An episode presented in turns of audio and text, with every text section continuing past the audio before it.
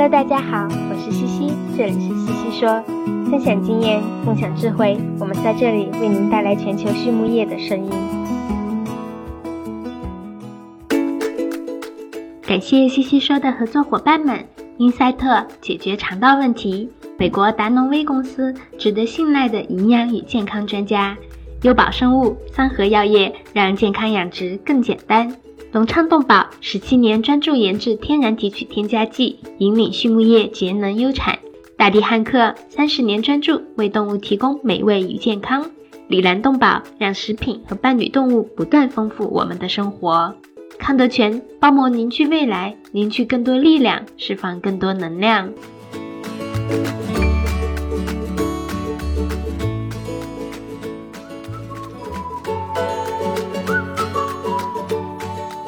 康德全企业包膜技术在农牧行业应用的倡领者，成立二十余年，一直专注于生物包膜技术的研发、应用与生产，拥有智能微囊包膜专利技术，核心包膜产品远销全球五十六个国家和地区，实现中国品质服务全球。现推出包膜产品检测服务、包膜产品研发服务、包膜产品技术定制服务，让我们分享包膜技术带来的改变。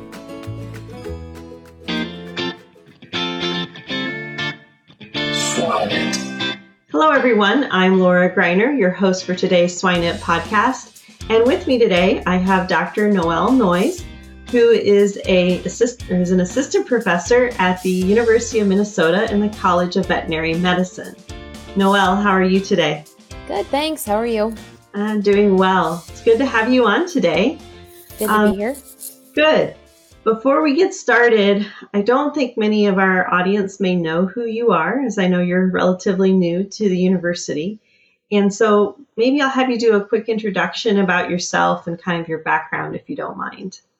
Yeah, sure. Um, so uh, I'm I'm originally from upstate New York, um, in a little uh, town called uh, Vernon or Oneida. Maybe people might know. Um, if not, it's sort of between Utica and Syracuse.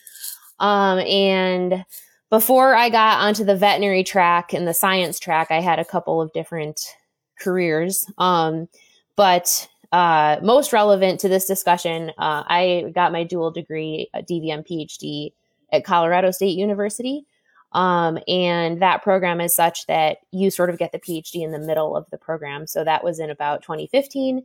Um, and then I went back and finished up vet school and graduated in 2018. And then I took my current position at University of Minnesota in the Department of Veterinary Population Medicine in 2018 as well. So, and that's where I've been since then. So, very good. Yeah, you've had quite a journey around around the U.S. to get to Minnesota for sure.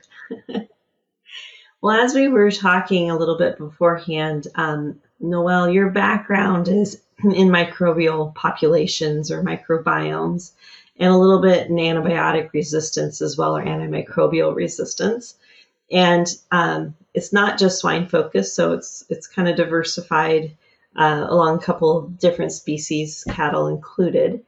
And so, what I think I'd like to kind of start with is maybe let's have some discussion around antimicrobial resistance. Uh, it's something that I would have said five to 10 years ago, we heard a lot of discussion in the swine industry. It's still there. Uh, we certainly are monitoring antibiotic usage and so forth, but I maybe don't hear it as high on the list. And so, where are we currently in terms of monitoring antimicrobial resistance and, and understanding what's happening within our barns? Yeah, uh, it's interesting that you say that. I think uh, I agree with you that um, I guess, sort of uh, some of the fervor around um, antimicrobial resistance has somewhat subsided um, in the past few years. Uh, potentially, some of that is because there, you know, there were some big changes made to antimicrobial use guidelines for veterinarians a few years ago, and potentially we're waiting to see like what the impact of that will be. Um, I also, from my perspective, I think that within the past few years, we've scientifically we've generated a lot of new knowledge about antimicrobial resistance and just how complex it is. And in my opinion, a lot of that research is telling us that it's not going to be as simple as just reducing use.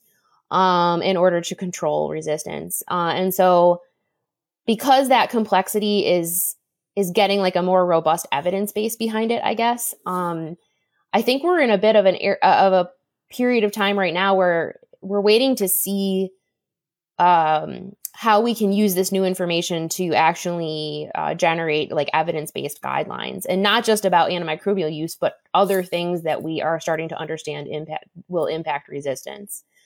Um yeah. So potentially that's one reason why too is that the science is sort of at this stage where where we're, we're trying to make sense of it before we make the next step or you know do the next applied thing mm-hmm. That's interesting. So if we don't think it's coming from antibiotics, if the antibiotic resistance isn't necessarily highly correlated with antibiotics, where is it coming from?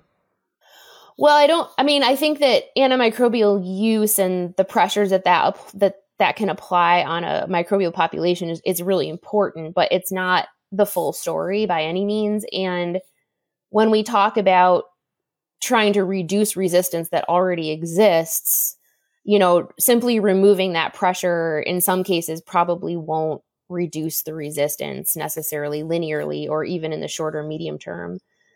And so um, we need we need additional tools and approaches for thinking about controlling resistance. Um, and in my in my mind, that comes down to basically trying to manipulate microbial populations um, and like nudge their evolutionary trajectories so that resistance that's there can diminish or new resistance doesn't emerge as, as readily. Um, and so, yeah, that that's sort of where our research um, focus is right now.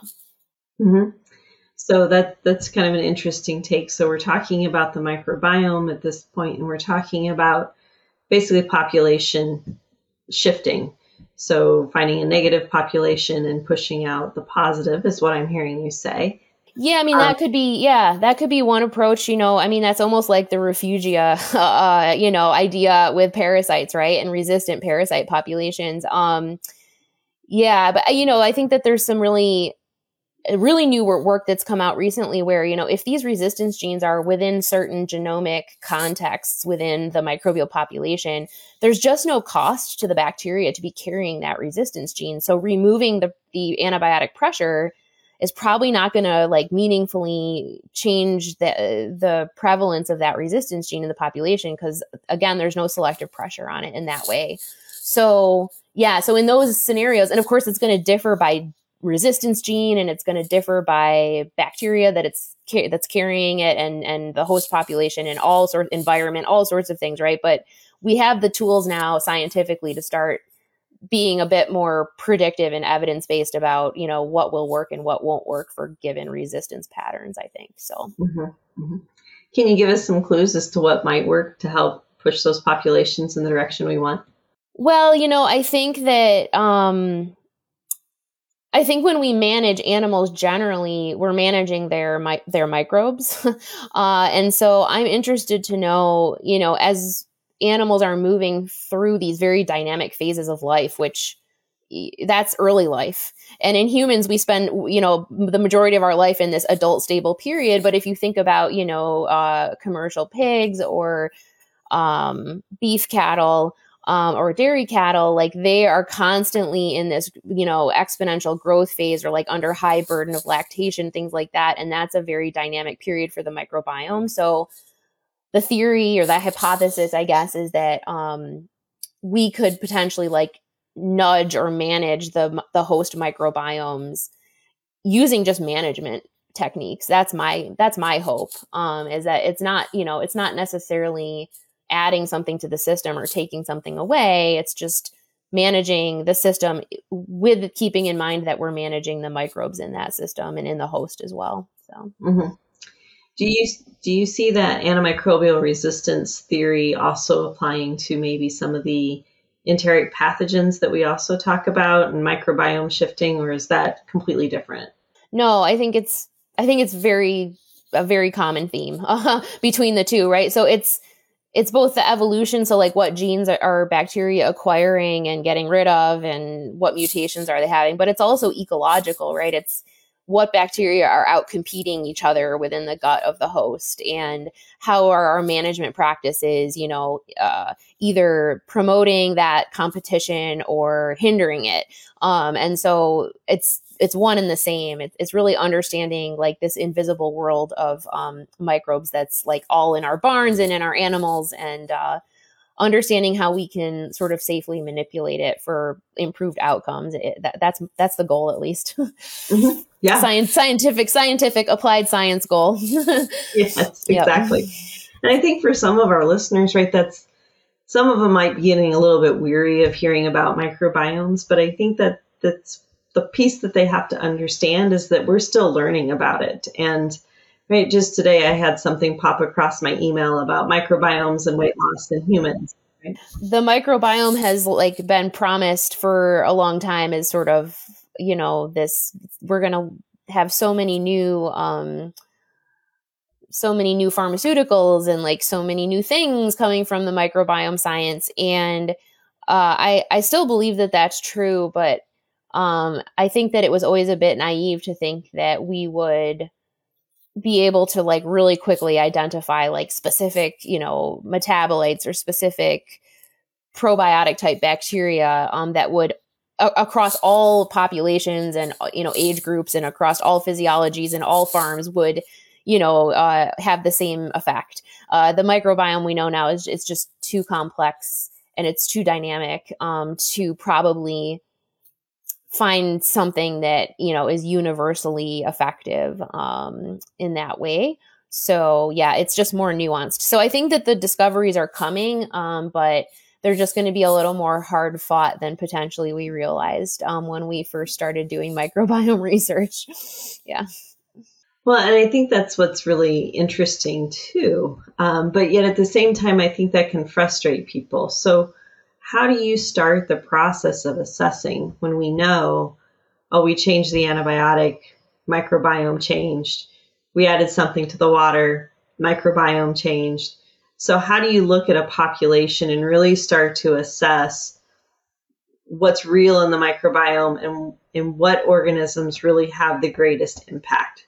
How are you stepping into those questions? So, first of all, it starts with very uh, high quality science. Um, so lots and lots of uh, like positive and negative controls, lots and lots of um, controls on potential confounders. Um, we measure a lot of things.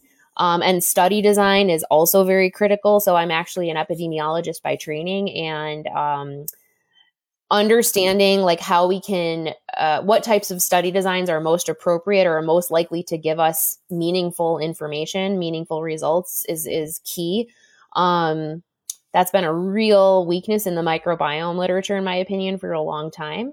Um, and then understanding the analytics like so once you have a well designed study you've uh, meticulously collected samples and accounted for potential contamination all along the workflow. I mean, we probably throw eight or nine different controls into our work throughout the throughout a, a workflow.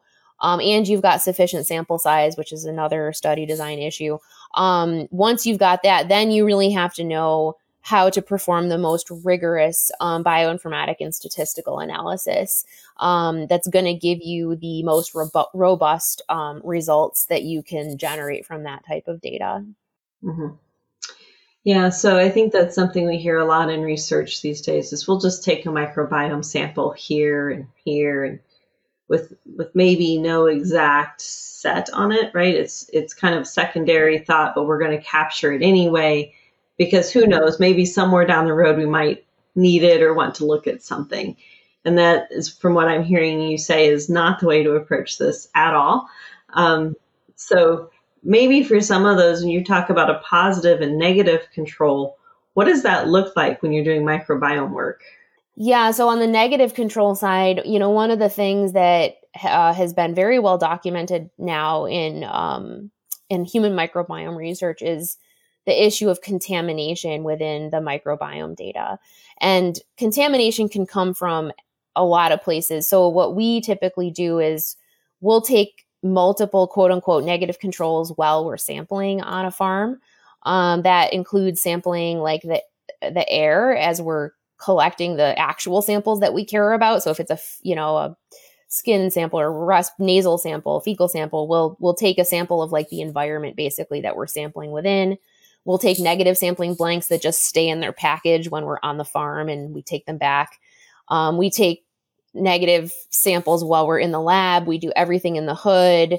Um, we do negative extraction blanks. So when we extract DNA, we do extraction blanks, we do library prep blanks, we do all these negative blanks and that and then when we sequence all of those we are able to determine with some level of confidence like what are the bacteria that are actually like not in the original sample they just got the sample got contaminated somewhere along the workflow versus um, what are true microbes in that sample and, and that's important to know because um, otherwise you might be finding something that's quote unquote significant that actually wasn't in your sample to begin with so um, yeah, so that's been a big thing. And then on the positive control side, um, it's really tricky to come up with positive controls for microbiome. Like you think of a positive control as if you're working with a single pathogen, that's pretty easy to understand a positive control, right? You would maybe run a, a sample with a known pathogen in it. But for microbiome, we're looking at like thousands of species of things. So what's the positive control for that?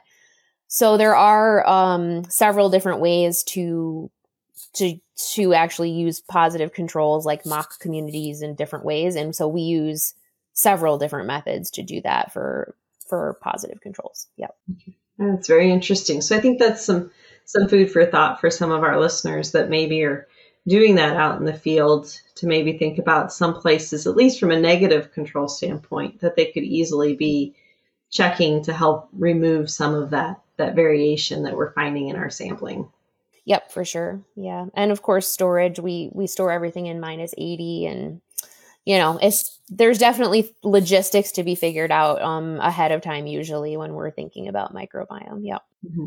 Absolutely. How about from an analytics standpoint? We see a lot of microbiome data that talks about 16S typing and you know, I've heard recently that's really not the way to go if we're going to be serious about microbiome testing. So what do you recommend or what are your thoughts around how we should be analyzing our samples? Yeah, it's interesting because I because I came at microbiome from the antimicrobial resistance work, I actually had never done 16S. I started out out with shotgun metagenomics, which I can explain. Um, so shotgun metagenomics is where you take all of the DNA from a sample and you sequence all of it. So that's going to include, you know, sus scrofa DNA for a lot of the samples, like host DNA. It's going to include like parasites that might be in there. It's going to include all the viruses, all the bacteria, fungi, like everything that's in there. Um, and we we analyze all of that. 16S, which is much more common. I've done a lot of 16S now, but it was actually the second thing that I did. Usually it's flipped for people. They'll start with 16S. So 16S is where you, uh, 16S is a gene that is ubiquitous uh, across bacteria and archaea, but not other microorganisms. So pretty much just bacteria. And it's a very nice gene because um, parts of it are super conserved and parts of it are very mutable. So they they mutate like a lot over evolution. They've mutated a lot, and so you can. Uh, design primers to bind to the conserved parts, but then you sequence the hyper the hyper variable parts, and so that allows you to sort of assign a hypervariable fingerprint like to different taxa of bacteria. But you're only sequencing that that portion of the 16s gene and all the other dna is you know is not um is not sequenced.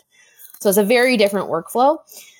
Um your question about you know is one better than the other?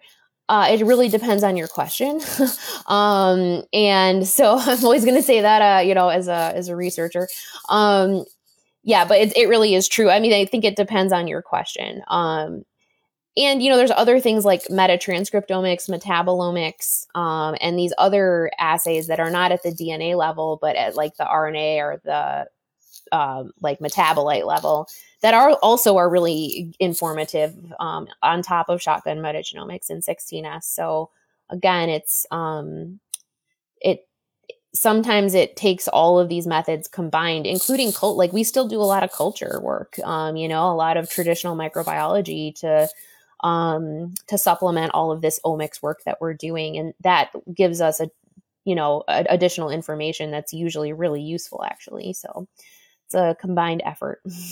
Yeah, it it's very complex, right? There are, I heard you rattle off a couple different omics in there and and for people who aren't as familiar with it are probably already like, oh my gosh, I can't even begin to know where to go.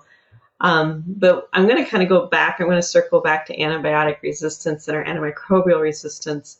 So we've talked a little bit about identifying organisms within the gut. We've talked about antimicrobial resistance. So when you're measuring if a population is shifting away from an antimicrobial resistant gene, how do you do that? 英赛特解决肠道问题，赛金素广谱四用抗菌剂，抗菌性能超强的肠溶型中长链脂肪酸，可肥酸五零，真正的肠溶苯甲酸，高剂量替代氧化锌，单保八零，无色味，水泡不变色，不反应型单宁酸制剂，钻石菌抗菌性能超强的益生菌制剂，高效产酶促消化，防治虾白变病，防流胃酸中毒，苯甲酸钙，高效抗腹泻的酸化剂，促进乳猪采食，改善蛋壳质量。a project we just recently published, actually, two different publications. This was done in collaboration with um, Dr. Carissa Odland, who's um, now at Holstone and was at Pipestone and got her master's degree recently at Minnesota, um, and and other collaborators at Pipestone. Um, so in this project, uh, we we did both a culture based approach. So we looked at uh, E. coli and Enterococcus, and we looked at their resistance profiles. We also looked at um, metagenomic resistance genes. And um, yeah, in both cases, we we got different, you know, different information from those workflows about how antibiotic exposures in pigs um, in the nursery phase, actually all grow finish, we went all the way through marketing, um, how antibiotic exposures in the context of a PRRS challenge uh, impacted the resistance profile in the feces of those pigs. Um, and we did that again with the culture workflow, which is one paper, and then the metagenomic workflow, another paper. And our ultimate goal is to try to combine those together and understand um, how maybe they give us the same information or different information. Yeah. Mm-hmm. Mm-hmm. Yep.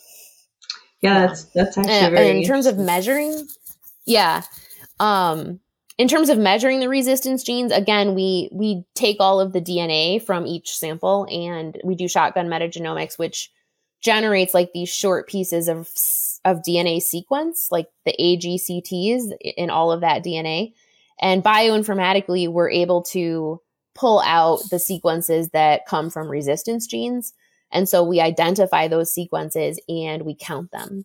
And that is sort of the starting point for understanding like shifts in the resistance profile in those pigs. Mm-hmm. so you are actually doing quantification work essentially. Yeah again it's that's an area of debate within the metagenomic uh, community uh, like what at what level are we getting quantification? Is it relative sort of quantity or is it absolute? And there's sort of a lot of new ways to to try to do like absolute quantification, which I think are really interesting that we're trying out in our lab. But it, it's sort of a cutting edge right now, I guess, some of that work. Mm-hmm. That's very good. So I think you've given a lot of our, our listeners some really good things to think about, particularly those that are interested in microbiomes and animo- antimicrobial resistance and you know the process and, and how to fully research it. Um, if you're a veterinarian in the field and you're working on it or working within a company.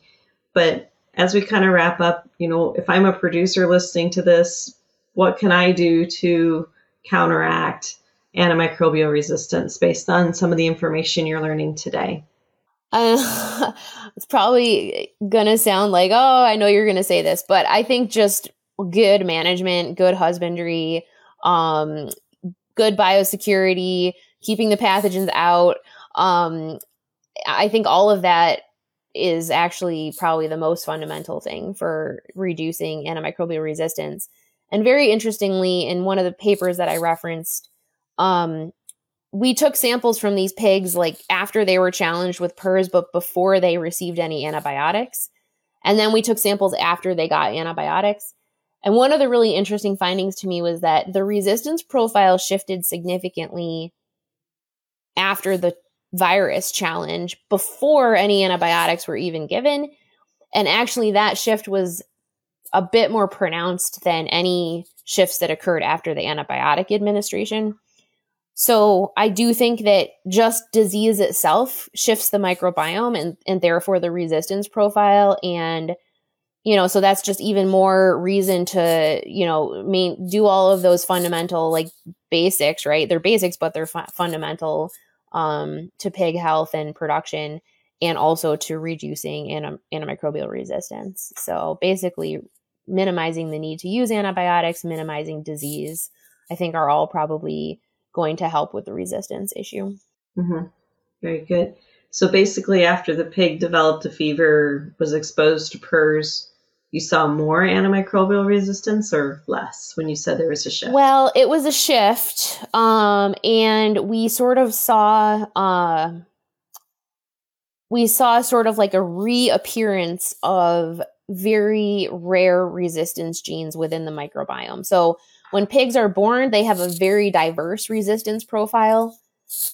We've seen this across many animals. It's not it's not easy to explain because at that point in their life they haven't been exposed to antibiotics usually. And we see that even when the mother hasn't been exposed to antibiotics. They just have a diverse resistance profile maybe because of the microbiome at that point. We don't know, we don't know for sure. So those then go then the the resistome, the resistance profile sort of stabilizes um, as they get older. And we saw this in, in the research population we were working with in this study. But then when we gave the PRRS challenge, all of a sudden, like some of those resistance genes that had made the profile very diverse early in life, they sort of reappeared within the data. Um, and so we don't know like if that's again because of like shifts in the microbiome or uh, there is some evidence that host inflammation can uh, basically like induce bacteria to transfer resistance genes back and forth um, by horizontal gene transfer. So host inflammation of you know happens during disease like viral viral or bacterial challenge. And so is that actually in and of itself a risk factor for an increased antimicrobial resistance especially for these like rare genes that we see? Um, we don't know. The study wasn't designed to answer that but it was a very interesting observation. Mm-hmm. yeah. Certainly something to think about. Um, for sure and that that's really actually quite fascinating and a little bit unnerving really at the end of the day to think about what happens when you when you have a fever and infl- inflammation. but that's yeah, that's okay. yeah, and that's you know that's why I say it's like we we manage animals, we manage their microbiomes, and that includes health status, right? Uh, and so that's why I say just like those those basic things to support you know pig health and productivity are are probably helping with resistance in a, in that sort of indirect or even direct way, I guess. Yeah. Mm-hmm. Yeah, that's very good. And it's great advice. I mean, it's it's still the same thing that we would tell producers anyway, but it provides a new sense of meaning as to why. And mm-hmm. I think that's right. That just kind of reiterates and brings home exactly what we want our producers to be thinking about. So mm-hmm. very good. It is time to our famous three. Well, we, we kind of are at about our time limit. So I, before we leave today, there's a few questions we like to ask our guest speakers.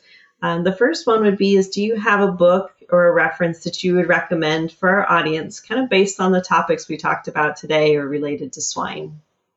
Uh, yeah, so if if you're new to sort of the microbiome concept and and how important it is and what's the state of the science, there's actually like a really nice book. It's about the human microbiome more. Um, but it's it's a good read.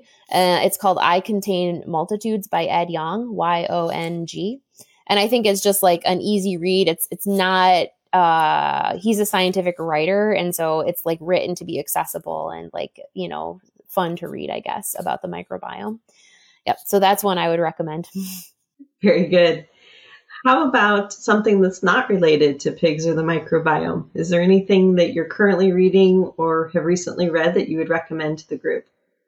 Yes. Um, I recently read the book American Dirt which um, I just like couldn't really put down. It was just a really good read, and it was really a beautifully written book. And uh, yeah, I recommend that as a piece of fiction. It's a fiction book. Very good. The last question we like to ask our guest speakers is it's really kind of a personal question, but if you can think of someone in your life that you viewed as successful and you define success however you want, what's a key characteristic that they have possessed that you think has allowed them to be successful? Yeah, so I would say um the person I'm thinking of is has always been like very uh responsive and flexible to the situation and able to sort of evolve um over their entire life um to different challenges and situations. And um at the same time though like maintain like uh staying true to their core values i guess i would call them. Uh and so that sort of uh, balance of flexibility and also steadfastness in certain um, in certain areas, I think, uh, yeah, has made that person uh, very successful, and I think it's a good combination that I strive to attain. yep, that's a good one. I haven't heard that one in a long time, so I think I've heard flexibility before, but the other portion I haven't. So I think that's actually really an interesting um, trait, and I think it would be one that's very valuable for success. So very good. Yeah. Noelle, um, our time is about up, so I do want to thank you again for our conversation today. For our audience, this is Dr. Noelle Noyes, uh, who is at the University of Minnesota. Noelle, thank you so much for your time. Thank you.